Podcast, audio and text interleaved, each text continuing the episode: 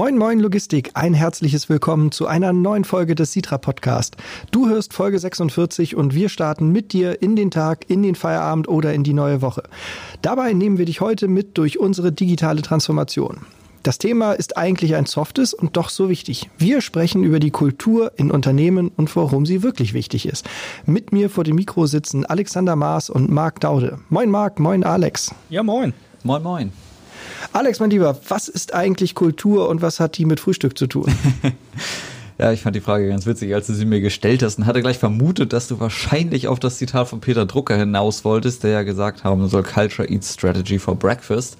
Also die Kultur ist praktisch die Strategie einfach zum Frühstück und das soll ja heißen, dass Kultur letztendlich doch nachhaltiger ist und auch einflussreicher ist, äh, was so den Weg eines Unternehmens anbelangt, als die Strategie, die ja vom Management irgendwie formuliert wird, aber ja auch äh, an die Mitarbeiter herangetragen wird.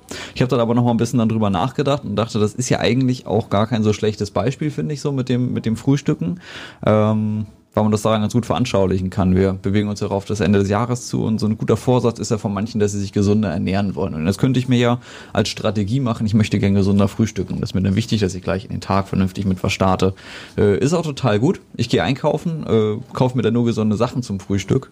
Äh, nur könnte es ja aber sein, dass ich dann doch irgendwann feststelle, hm, naja, die Manchmal ziehe ich das durch, aber dann gibt's doch diese Morgene, da bleibe ich irgendwie noch eher im Bett liegen, äh, gehe dann nur schnell ins Bad, hetz dann los zur Arbeit, hol mir unterwegs was, dann irgendwie ein Brötchen oder was auch immer ich dann finde, äh, irgendwie äh, im schlimmsten Fall vielleicht ein Franzbrötchen oder sowas total ungesundes oder frühstücke vielleicht gar nicht äh, und ertappe mich dann aber um 10 Uhr dann irgendwie an der Naschschublade irgendwann mir am, am Schreibtisch und das ist eigentlich so ein, so ein ganz schöner Punkt, um das zu veranschaulichen. Also es nützt mir nichts, dass ich mir diese Strategie gemacht habe, gesund zu essen und gehe sogar danach einkaufen, aber wenn ich das Frühstücken für mich überhaupt nicht kultiviert habe, also das nicht zur Gewohnheit gemacht habe, selber zu Hause morgens jeden Morgen zu frühstücken und dadurch zu kontrollieren, was ich esse, dann ist letztendlich meine Strategie nachher hinfällig, weil ich das nicht mit bedacht habe. Also der erste Schritt müsste da sein, erstmal regelmäßig frühstücken und dann ist die Frage, was frühstücke ich und so ein bisschen ist es auch, äh, glaube ich, in Unternehmen. Deswegen sollten wir uns, glaube ich, speziell über den Begriff der Unternehmenskultur nochmal äh, näher unterhalten. Wie kann man den eigentlich noch weiter differenzieren, den Begriff? Also Kultur selbst wird definiert als die Gesamtheit der vom Menschen selbst hervorgebrachten und im Zuge der Sozialisation erworbenen Voraussetzungen sozialen Handelns. Das heißt, es umschließt typische Arbeits- und Lebensformen, Denk- und Handlungsweisen, aber auch Wertvorstellungen von Individuen oder ganzer Gemeinschaften bzw. Unternehmen. Und da wird es für uns interessant. Beispiele bei uns dafür sind zum Beispiel Rituale, unser tägliches Morning Briefing beispielsweise gemeinsames Mittagessen, was wir regelmäßig durchführen, also täglich durchführen. Ähm, aus anderer Sicht natürlich auch Kommunikation. Wir duzen uns ja alle, üben offen Kritik und Feedback aus. Und äh, wenn es Probleme gibt, dann sprechen wir sie auch direkt an. Das steht für unsere Kultur. Und das alles beeinflusst die Gesamtheit unserer Werte. Als Analytiker fragt man sich dann natürlich auch gerne, wie kann man Kultur greifen oder messen? Ich glaube, das ist relativ schwierig, weil die direkt zu messen ist da ja gar nichts. Also du kannst es indirekt messen über ähm, bestimmte Effekte, die, die so entstehen. Aber Kultur, du hast das ja eben schon, schon, schon sehr deutlich äh, ausgebracht, ne, ist ja auf den Punkt gebracht, die Art und Weise, wie gearbeitet wird. Wenn man ähm, jetzt zum Beispiel Arbeitsvorgänge sieht, dann gibt es ja so SOPs, also Standard Operating Procedures, wo ganz kleinteilig geregelt ist, so und so wird gearbeitet. Und wann immer du Aufgaben hast, die außerhalb von, von solchen Standardprozeduren laufen, ähm, dann ist ja die Frage, wie geht man so eine Aufgabe an? Und da kommt dann die Kultur ins Spiel. Wie lösen wir solche Dinge? Ne? Wie gehe ich mit Kunden um, wenn es nicht definiert ist? Wie gehe ich mit hm, Kollegen oder Mitarbeitern um, wenn es nicht definiert ist? Das ist nachher das, wo, wo die Kultur zur Ausprägung kommt, wo wir sie richtig wahrnehmen. Ne? Was passiert eigentlich ähm, mit einem mit einem Lieferanten, der mit einem Paket, was äh, nicht für dieses Unternehmen bestimmt ist, hier in der Verwaltung steht? Wie, wie geht man mit dem um? Das ist etwas, wo man dann schon merkt, was ist das eigentlich für eine Kultur? Wird er einfach nur rausgeschmissen im Sinne von, ja, hier nicht, musst du den anderen fragen oder so? Oder sagt man, oh, guck mal, die Firma, hm, ich glaube, ich habe das Schild schon mal die Straße runter auf der rechten Seite gesehen. Ne? Also wenn du aus dem Gebäude rauskommst, gehst du links und dann drüben, da, ich glaube, das war irgendwie grün, musst du mal schauen. Ne? Das sind zwei Arten von kultureller Ausprägung. Und daran kann man schon viel messen. Ne? Wie, wie werde ich als Gast in einem Unternehmen empfangen? Wie geht man mit Bewerbern um? Ne? Das ist ja auch etwas, eine Frage der Kultur. Äh, wie werden ähm, äh, Geburtstage begangen? Wie werden Jubiläen oder Jahrestage begangen? Gibt es, wie du ja auch gesagt hast, Rituale? Sind die denn auch irgendwie fest? Von wem werden die eigentlich gelebt? Ne? Ist das so, so, so was Aufgesetztes, wie das ja nun ähm, gerade in den USA in vielen Firmen, da gibt es ja immer die Mitarbeiter des Monats. So, ne? Und das ist halt sehr, sehr aufgesetzt, weil das halt vom Management äh, immer, immer runterkommt und dann ähm, äh, ja, müssen sich alle halt hinstellen. Dann kriegt irgendjemand da so einen, so Bilderrahmen in die Hand gedrückt oder seine Plakette, weil du bist jetzt halt Mitarbeiter des Monats. Das wird dann aber halt nicht so richtig gelebt, sondern dann macht man sich vielleicht auch ein bisschen darüber lustig, so, ne? Oh, guck mal, der ist schon wieder geworden oder was, ne? Ähm, deswegen ist das halt so ähm, zu messen nicht so richtig, sondern man muss sich halt fragen, ist das gesund? Äh, ist das Umfeld vernünftig? Kann man, ähm, kann man sich dort wohlfühlen? Ne? Ähm, wie, wie ist dann vielleicht auch äh, so die, die Fluktuation im Personal? Gibt es denn, also ähm, ist das eher so eine Hire-and-Fire-Geschichte oder, oder, oder?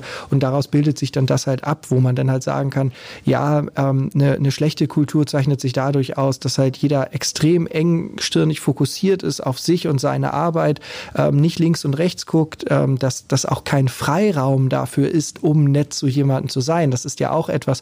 Kultur kann ja aber auch ähm, ähm äh, nicht oder kann sich vielleicht nicht so richtig gesund ausprägen, wenn wenn es keine Freiräume gibt, ne? weil wo etwas wachsen soll, muss halt auch Freiraum sein. Wenn die Verwaltungsmitarbeiterin keine Zeit hat, weil die so eingetaktet ist, ne, dann ist das selbstverständlich für sie ähm, eine Riesenhürde, den, den, den Paketboten, den Lieferdienst ähm, äh, so, eine, so eine langschweifige Erklärung irgendwie zu geben. Ja, das muss man halt im Kopf haben, ähm, dass halt schlechte Kultur oftmals auch dadurch entsteht, dass keine Freiräume entstehen. Ich glaube, man muss sich da auch ganz oft angucken, dann wo kommt eigentlich das Verhalten her, weil das basiert ja letztendlich auf einer Ethik, auf Werten. Ne? Also wir könnten uns auch jetzt Unternehmen die Frage stellen, was was ist gut, was ist wertvoll, ne, auch wertvoll der Begriff, auch welche Verhaltensweisen, äh, welche Eigenschaften halten wir für wertvoll äh, und was ist schön. Also auch so Ästhetik spielt ja auch eine Rolle. Kulturgüter schaffen wir als Gesellschaft. Das ist tatsächlich was, was glaube ich in Unternehmen ganz selten passiert, weil die eigentlich sehr rational unterwegs sind. Also welches Unternehmen schafft wirklich für sich Kulturgüter, ne? Das können ja Rituale sein, ne? Zum Beispiel bestimmte Feiern. Äh, werden ja auch, würden wir als Kulturgut bezeichnen, irgendwie, dass wir Weihnachten feiern, vielleicht christliche Kultur. Wir bringen bestimmte Dinge dort zum Ausdruck oder mit, mit, mit dem Osterfest oder was auch immer. Ähm, oder, oder eben die Theaterstücke, die Musik, die in der Kultur entsteht. Ne? All diese Dinge ähm, spiegeln nachher letztendlich wieder, was sind die, was sind die Werte, was, was finden wir gut, was finden wir schön, was finden wir wertvoll. Ähm, und wenn wir es eben für wertvoll halten, dass man einfach sehr stringent seiner Arbeit nachgeht, dann ist das natürlich ein Konflikt dann vielleicht mit anderen Dingen. Äh, und was letztendlich danach herauskommt, ist aber das, was wirklich geglaubt wird. Das ist ja auch oft so der Ansatz. Also wie nachher wirklich das Verhalten bestimmt ist, zeigt nachher auch, und da sind wir, glaube ich, wieder bei diesen spontanen Sachen, zeigt nachher die Hierarchie, in der diese Werte tatsächlich stehen. Ne, weil letztendlich äh, hängt das eben direkt mit zusammen und das Verhalten gibt uns dann eben einen Einblick da rein, okay, wie, wie wird kommuniziert, wie sind die Routinen, wie sind die Rituale und daraus können wir eigentlich direkt darauf schließen, wie sind die die Werte auch angeordnet. Ich glaube, auch ein wichtiger Aspekt ist, man muss auch unterscheiden zwischen gute und starke Kultur. Ne? Also eine starke Kultur ist, die sehr kontinuierlich überall ist. Ne? Und da sagte Alex das schon richtig. Kultur ist das, was in den Köpfen ist. Ne? Glauben die Menschen diese, diese Verhaltensnormen, die halt nirgendwo aufgeschrieben sind, die aber trotzdem gelebt werden? Oder tun sie das nicht? Und wenn ja, wie viele tun es und tun es nicht in einem Unternehmen? Also da muss man natürlich dann auch schon drauf gucken. Hast du da natürlich ein Team, wo, wo zwei Leute einer bestimmten Kultur anhängen und drei Leute, die das nicht tun, hast du natürlich Spannungen da drin, weil beide leben eine oder beide Teile dieses Teams, Teams leben eine Kultur, die sind aber eigentlich unterschiedlich. Und da ist halt viel Potenzial, um, um sich halt auch zu streiten. Und da muss man natürlich dann auch so ein bisschen hinschauen, ähm, dass das äh, Kultur im Kopf des Mitarbeiters entsteht. Man kann sagen, dass Kultur nach innen hin integrativ und gewissermaßen auch verbindend wirkt, ähm, indem sie individuelle und auch kollektive Identität eben hervorruft. Aber wie ihr schon sagte, das kann nach außen natürlich hierarchisch oder auch ausgrenzend wirken. Wenn man so ein eingeschworenes Team hat, dann ist das, dann ist man eben teilweise nach außen wie ein abgeschotteter Zirkel äh, und man hat schlecht Zugang dazu. Und eine gute Kultur kann eben da auch beitragen, nach, für Offenheit zu sorgen. Und äh, gerade im Unternehmen ist ja auch die Interpretation der Arbeit ziemlich wichtig, also was man hier eigentlich macht und vor allem auch, warum man es tut. Und wenn man da ein Commitment schafft, dann sind die Werte im Unternehmen auch ganz anders zu identifizieren. Wenn man sich damit identifizieren kann, was das Unternehmen ausstrahlt und was man hier tut, dann ist die Leistungsbereitschaft und die Fähigkeit eines Mitarbeiters komplett anders und viel, viel besser, als wenn man einfach nur vor sich hinarbeitet und seinen Job einfach erledigt, finde ich. Mhm. Ja, ich fand den Aspekt sehr gut, was du gesagt hast, dass die Kultur eben verbindend wirkt für eine Gruppe, weil das glaube ich ganz, ganz wichtig und dass sie nach außen hin auch abgrenzt. Ich glaube gar nicht, dass sie so wirken kann, sondern dass das eine nur geht, wenn das andere auch passiert. Also es muss abgrenzen. Äh, ganz klar, man muss ja zeigen, inwiefern ist man anders und äh, wir kennen das so im alltäglichen gesellschaftlichen auch. Es gibt Menschen, die wir als unkultiviert bezeichnen würden, die sich nicht an die gesellschaftlichen Normen halten, ganz offensichtlich nicht, die eigentlich vereinbart sind und dadurch auch nicht Teil dieser Gemeinschaft sind, weil sie bestimmte äh, bestimmte Normen eben nicht so verinnerlicht haben. Und das ist, glaube ich, auch so ein bisschen das, was Merlin meinte. Diese Spannung entsteht dann eben genau. Ist jetzt schwieriger zu sagen, da ist jetzt einer unkultiviert, aber in dem Moment, wo ich mich in einer Gruppe bewege, deren Normen und äh, Werte ich nicht teile, werden die mich wahrscheinlich als ja irgendwie auf eine gewisse Weise wahrscheinlich barbarisch oder un, un, unkultiviert eben dann, dann äh, wahrnehmen. Und das ist Sinn und Zweck und lässt sich auch gar nicht voneinander trennen. Das muss so sein.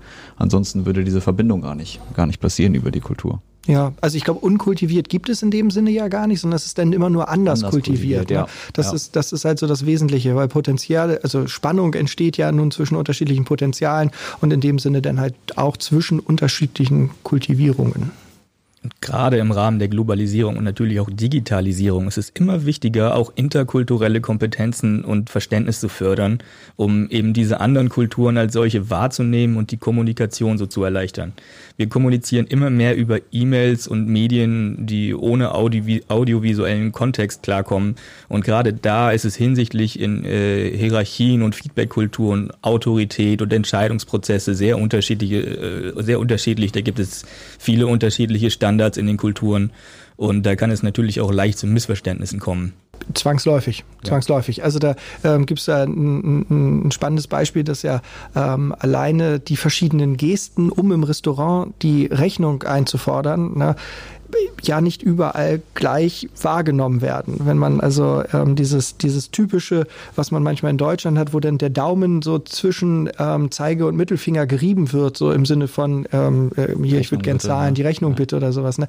Ähm, das ist in einigen südlichen Ländern, äh, ist das eher das Zeichen für, du kannst mich mal am Arsch lecken. So, ne? Und das ist natürlich dann blöde, wenn du dem Kellner sagst, dass, äh, naja, so, ähm, ähm, äh, international anerkannt ist wohl eher ähm, die linke Hand ähm, flach machen und dann mit der rechten so tun, als ob du auf der schreiben willst, im Sinne von schreib mal bitte die Rechnung für mich aus.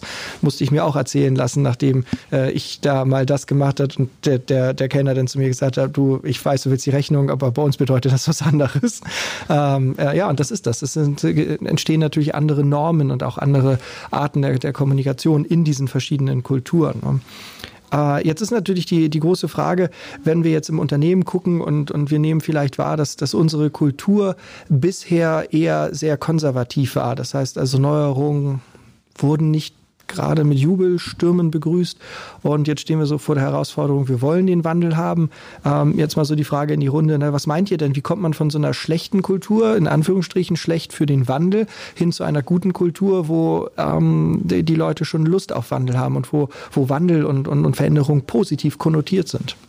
Mhm. Ähm, genau, also ich glaube, man muss sich einmal vor Augen führen, dass da natürlich mehrere Aspekte mit reinspielen. Also einmal ist, glaube ich, in der Unternehmenskultur immer so das unternehmerische Ziel, definitiv ein Teil, der auch äh, in der Kultur verankert sein muss. Ne? Das leben wir dann darüber, dass eben allen klar sein muss, warum gibt es das Unternehmen, was bedeutet Kundennutzen. Das muss, oder diese Erkenntnis, diese, dieser Stellenwert des Kunden und des Wirtschaftlichen muss ein Teil der Kultur sein, definitiv. Auch um ein sag ich mal, ganz rationales Verständnis auch für die Notwendigkeit eines Wandels zu, zu entwickeln. Ähm, dann spielt natürlich der Mensch immer noch eine ganz große Rolle dann auch äh, selber darin, der ja nicht vernachlässigt werden darf, der sich auch nicht in eine Kultur begeben würde, die ihm dann hinterher irgendwie wieder schadet. Ne? Also so dieses, äh, ich bin furchtbar eingespannt, vielleicht sogar, gibt ja auch Unternehmen, die eine Kultur haben, wo es geradezu gefordert ist, Leute zu verheizen. Ne? Wo es, also das Prinzip, du kommst hier hin und du bleibst sowieso eigentlich nicht länger als fünf bis sechs Jahre, weil bei uns dafür die, die maximale Leistung über die eigenen Belastungsgrenzen hinaus halt sehr hoch angesiedelt ist. Ne? Also wirklich alles zu tun, bis, bis du nachher quasi eines natürlichen Todes in diesem Unternehmen dann stirbst, also im Sinne der, äh, man verlässt das Unternehmen dann hinterher. Ne? Also da muss der Mensch schon ein Teil sein, dass er da auch äh, ein, ein Umfeld hat, eine Kultur hat, in der er leben kann und dann eben auch wieder so ein bisschen der Punkt Ästhetik, das, äh, das haben wir jetzt hier auch, es sollte etwas sein, was uns auch irgendwie anspricht, also es muss auch eine gewisse gewisse Schönheit darin liegen und das Gefühl haben, die Dinge werden immer grausamer. Wir haben es ja auch im Büro der Zukunft dann auch gemacht. Es muss, kann etwas, es kann etwas Schönes haben, es sollte etwas sein, was, was mir irgendwie Freude bereitet, wenn ich es angucke. Ne, so ein bisschen irgendwie wie schöne Bilder oder, oder schöne Musik, also etwas, ich sag mal, für die Seele auch ein bisschen was haben. Und das kann man natürlich zum Beispiel über Büroräume haben. Ich glaube, dass sowas auch von, von einer gewissen Ästhetik in der Technik ausgestrahlt wird. Wenn man sich bei uns die Arbeitsplätze anguckt, so die großen Monitore, das ist ja was, ähm, wo ich reinkomme und schon irgendwie so ein, so ein Spirit, ne, so ein Geist irgendwie dann aufsaugen kann. Äh, und ich glaube, diese drei Dinge muss, muss diese Kultur irgendwie äh, ineinander vereinen. Und Ganz konkret geht es dann, glaube ich, darum immer in der Kultur, das hatten wir eben auch, äh, es geht darum, was man dann tatsächlich tut. Also was, was, was ist wirklich das Verhalten, was gezeigt wird und was ist aber auch das Verhalten, was nicht gezeigt wird. Oder auch, was wird gesagt und was wird nicht gesagt. Ne? Dann nachher ist die Ausprägung der Kultur auch abhängig davon, was nachher ein Team oder, oder ein ganzes Unternehmensteam eben auch, äh, wogegen wir zum Beispiel nicht protestiert, das wird einfach zugelassen. Ne, das ist dann eben auch wieder so ein bisschen das Problem mit der Offenheit. Äh, Offenheit, ja, natürlich sollte man offen sein für andere, für bessere Ansätze. Aber Toleranz heißt in dem Moment auch nicht, dass einfach jeder tun und lassen kann, was er will. Denn dann entsteht auch wieder keine Kultur. Also da brauchen wir so ein Gegengewicht. Ne? Wo werden dann auch Grenzen gesetzt? Wo wird gesagt, das ist gut, das ist schlecht? Ne? Das gehört mhm. dann auch wieder dazu. Also wir bewegen uns ja immer auf so einer, äh, auf diesen beiden Dingen. Und oft hat man es dann, dass aus Regeln irgendwann Routinen erwachsen. Ähm, das ist ein gangbarer Weg, glaube ich, den, den man da äh, den man da gehen kann. Ähm, dass man erst eine Regel hat, die eingehalten wird und dann aber auch die Vorteile dort nach und nach äh, erkannt werden. Und wenn das so ist, dann folgt daraus eine gewisse Belohnung. Und dann sind wir nachher in so einem Kreislauf drin, wo man eben von, sag ich mal, so, einem, so einem Trigger, der mein Verhalten auslöst, in eine Routine kommt, dahinter auch eine Belohnung bekommt. Ne? Letztendlich funktionieren die meisten Routinen im Alltag äh, irgendwie nach diesem Schema. Und ich glaube, dass man das mit, mit gut gemachten Regeln und entsprechenden Belohnungen immer hinbekommt quasi im Kleinen solche Verhaltensweisen dann auch gezielt zu fördern. Das ist dann auch wieder irgendwie eine Management-Aufgabe oder die Rolle eines Teamleiters nachher zu bilden oder auch da halt moderierend zu wirken und dem, dem Team eben klar zu machen, was sind die Regeln und welche welche Dinge sind erwünscht und welche nicht. Mhm. Auf der einen Seite sind es natürlich diese Regeln, ähm, auf der anderen Seite Rituale haben wir ja nun auch schon angesprochen. Ähm, da, da bei, bei Ritualen ist es immer wichtig, die Dinge dürfen nicht einfach so im Raum stehen. Ne, wir haben ja eben auch, ich hatte das ja auch erzählt, hier Mensch, Mitarbeiter des Monats und so ist so ein Ritual, was halt irgendwie im Raum steht es muss ja immer auch so ein, so ein gewisser Hintergrund da sein. Ne? Ja. Also ähm, äh, entweder, also wir haben ja zum Beispiel ein ganz tolles Ritual bei uns, ähm, unsere Azubi-Verabschiedung. Da kann man ja natürlich auch geteilter Meinung sein. Für die Hörer, die das noch nicht kennen, also eine Azubi-Verabschiedung bei der Sitra ist halt so, zum Ende der Ausbildung ähm, äh, werden die, die Azubis, wenn sie dann alle Prüfungen dann ähm, bestanden und hinter sich gebracht haben, irgendwann, ohne dass sie davon wissen, am Arbeitsplatz verhaftet. Das heißt also, ähm, jemand in einem unpassenden Polizistenkostüm kommt vorbei, steckt einen denn in ein Sträflingskostüm und ähm, dann wird man in den äh, Schulungsraum geführt, der ist dann halt schon vorbereitet. Das macht dann immer quasi das zweite Lehrjahr für das dritte, was dann gerade ausgelernt hat. Und ähm, dann haben die sich für, für, die, für die jetzt ehemaligen Auszubildenden ähm, quasi was ausgedacht. Ob das, manchmal ist das halt wirklich eine Gerichtsverhandlung, wo sich der Azubi oder der Ex-Azubi dann äh, irgendwie rechtfertigen muss, dass er halt kein Azubi mehr ist, warum er denn jetzt Disponent ist. Oder aber ähm, ich bin ein Disponent, holt mich hier raus, gab es mal eine Motto-Show, ähm, all solche Dinge. Also da ist die Kreativität immer gefordert und am Ende müssen, müssen die Ex-Azubis irgendwelche Spiele bestehen und dann äh, wird auch der eine oder andere noch getrunken. Und aber ganz am Ende gibt es dann den den Spediteurseid. Und jeder, der halt in unserem Unternehmen auslernt, äh, leistet halt dann diesen Eid vor allen Leuten. Das ist natürlich dann auch immer eine ganz witzige Aktion. Und ähm, aber damit ist natürlich klar, dass dieser Mensch kein Azubi mehr ist, sondern er ist jetzt Disponent. Er ist vereidigt worden, ne, er ist verabschiedet worden aus der Ausbildung ähm, und damit einher ähm, ändert sich die, die Wahrnehmung dieses Menschen eigentlich auch von einem Tag auf den anderen. Der ist kein Azubi mehr. Das heißt, dieses Ritual hat nicht nur einfach so eine, so eine, es ist nicht nur eine leere Hülle, die irgendwie so, ja, müssen wir jetzt mal machen, weil der hat ja jetzt ausgelernt, sondern nein, das ist der ganz bewusste Übergang vom Auszubildenden hin zum Disponenten. Und wir haben das in der ganzen Zeit, wir bilden seit 2008 in diesem Unternehmen aus, wir hatten in der ganzen Zeit eigentlich keinen Fall, wo irgendjemand nach der Ausbildung auf ihn Auszubildender behandelt wurde. In keiner Abteilung. Na, sicherlich war der ein oder andere Jungdisponent noch so ein bisschen vorsichtig ausgedrückt wissbegierig, dass man da noch mal hier und da nachschulen musste, aber das war auch völlig okay. Das ist auch normal. Nach der Ausbildung beginnt das richtige Lernen überhaupt, wenn du also selbst eigenverantwortlich disponierst oder äh, auch als Mechaniker oder Elektriker unterwegs bist. Natürlich lernst du erst also in den fünf Jahren nach der Ausbildung dann so richtig, richtig im Beruf zu arbeiten. Ähm, aber trotz alledem, das funktionierte. Ne? Und da gibt es halt auch So, so ein anderes Beispiel, ich weiß nicht, ob ihr ähm, das Video kennt, wenn nicht, ähm, googelt das, weil das ist unfassbar gut. Ähm, und zwar ähm, hat 2014 an der University of Texas ein, ein Admiral der, der US-Marine, ähm, William McRaven, hat, äh, der hat auch schon so, so einen Namen, also so, so, so einer muss so heißen, ähm, hat quasi ähm, die, die Abschlussrede dort gehalten oder die Rede für die, für die Abschlussklasse. Und ähm, der hat dort halt auch ähm, aus seiner Zeit äh, bei den Navy SEALs gesprochen. Das ist ja diese Spezialeinheit, ähm, die durch eines der härtesten militärischen Trainings überhaupt gehen muss. Und ähm, er sagte, es gibt, für ihn gibt es halt zehn Regeln, wie man halt diese Welt verändern kann und wie man irgendwie Erfolg im Leben hat. Und die allererste Regel ist, mach dein Bett. Das lernen die halt dort ähm, ähm, in einer Akkuratesse ähm, mit, mit ganz, ganz scharfen Kanten von den Laken und, und man kennt das ja aus dem einen oder anderen Film. Und er hat dann gesagt, ähm, und das ist nicht dafür da, damit irgendwelche Rekruten oder Anwärter gegängelt werden, sondern ähm, dieses Ritual hat Sinn. Es geht nämlich darum, dass wenn du aufstehst, als erstes morgens dein Bett machst.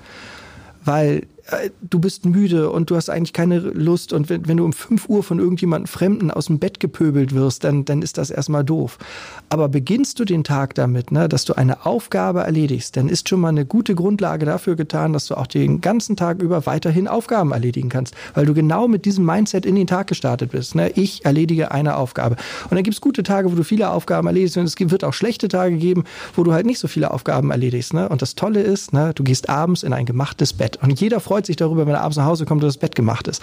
Also macht dieser einzelne Schritt, dass du das halt machst, macht dieses Ritual nachher richtig, richtig Sinn, weil ähm, dahinter steckt eine Denkweise. Es geht nicht darum, dass jemand gegängelt wird, sein Bett zu machen, sondern da ist halt einfach auch noch ein bisschen mehr Wert hinter. Und das ist, glaube ich, das Wesentliche, wenn man über Kultur halt spricht, über Rituale spricht, ne, dass das halt nicht einfach irgendwelche Hüllen sein dürfen, sondern da muss auch etwas gelebt werden, da muss auch ein Sinn hinter sein. Und das ist natürlich auch etwas, was wir ähm, als Führungskräfte mitnehmen können, weil ähm, Kultur entsteht, ob man will oder nicht. Ne? Aber am Ende ist ja auch da die Frage, was kann ich denn eigentlich so dafür tun, um Kultur halt auch in eine gewisse Richtung zu lenken. Ne? Naja, als Mitarbeiter relativ einfach kann man ja ähm, bestimmt auch sagen, da ähm, ähm, beteilige ich mich auch einfach an kulturellen Angeboten oder bringe eigene auf, weil Kultur entsteht. Das ist ja nichts, was vorgegeben ist.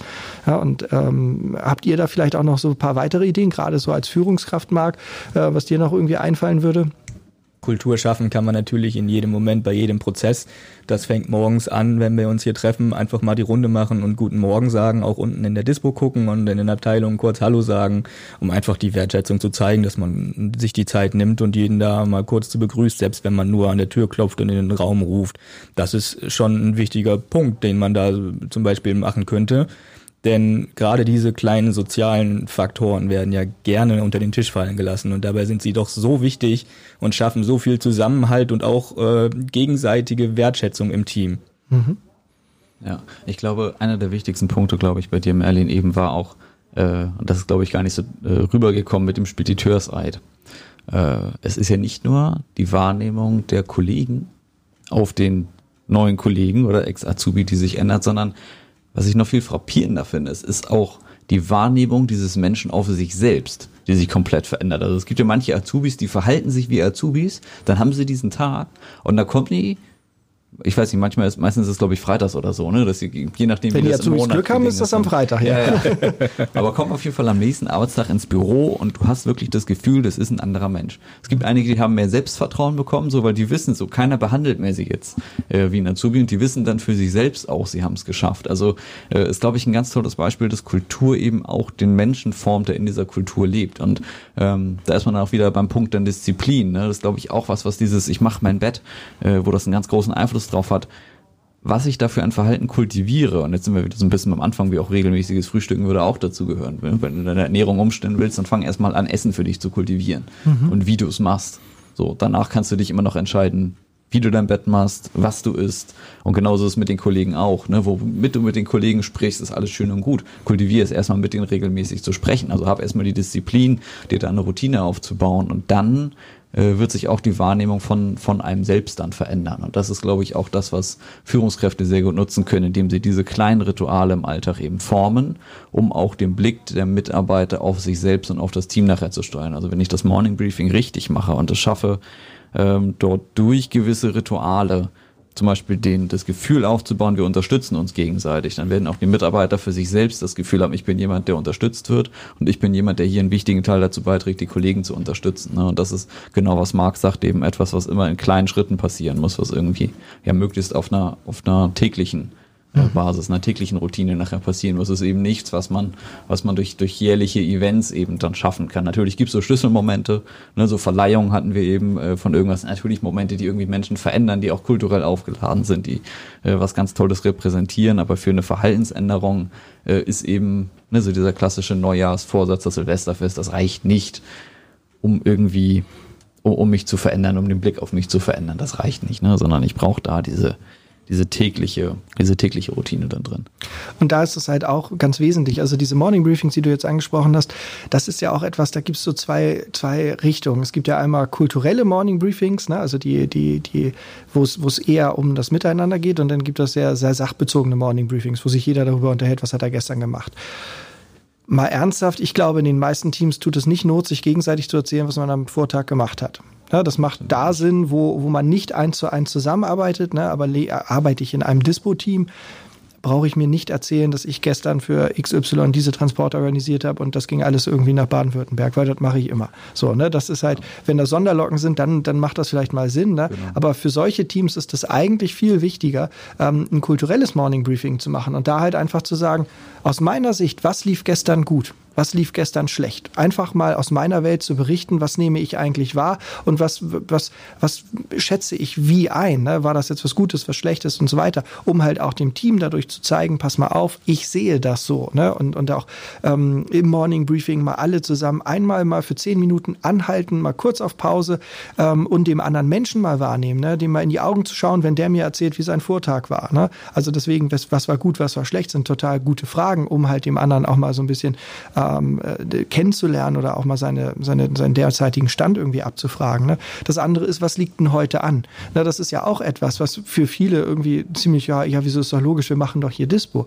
Ja, aber gibt es irgendwelche besonderen äh, Besonderheiten heute? Hast du keine Ahnung, ein Vierling auf deinem Auto oder ähm, hast du heute ähm, irgendeine Verzollung, wo du das Gefühl hast, das wird eine, da muss man mal halt gucken. Das könnte vielleicht irgendwie noch zu Problemen kommen, weil du das Gefühl hast, da fehlt irgendwas an den Papieren vom Kunden. Ne? Du bist dir noch nicht sicher, das ist noch nicht durchgeguckt, all solche Dinge. Damit man schon mal auch so ein bisschen weiß, okay, worauf stellt sich dieser Kollege eigentlich ein? Und dann ganz wichtig, wobei brauche ich Hilfe?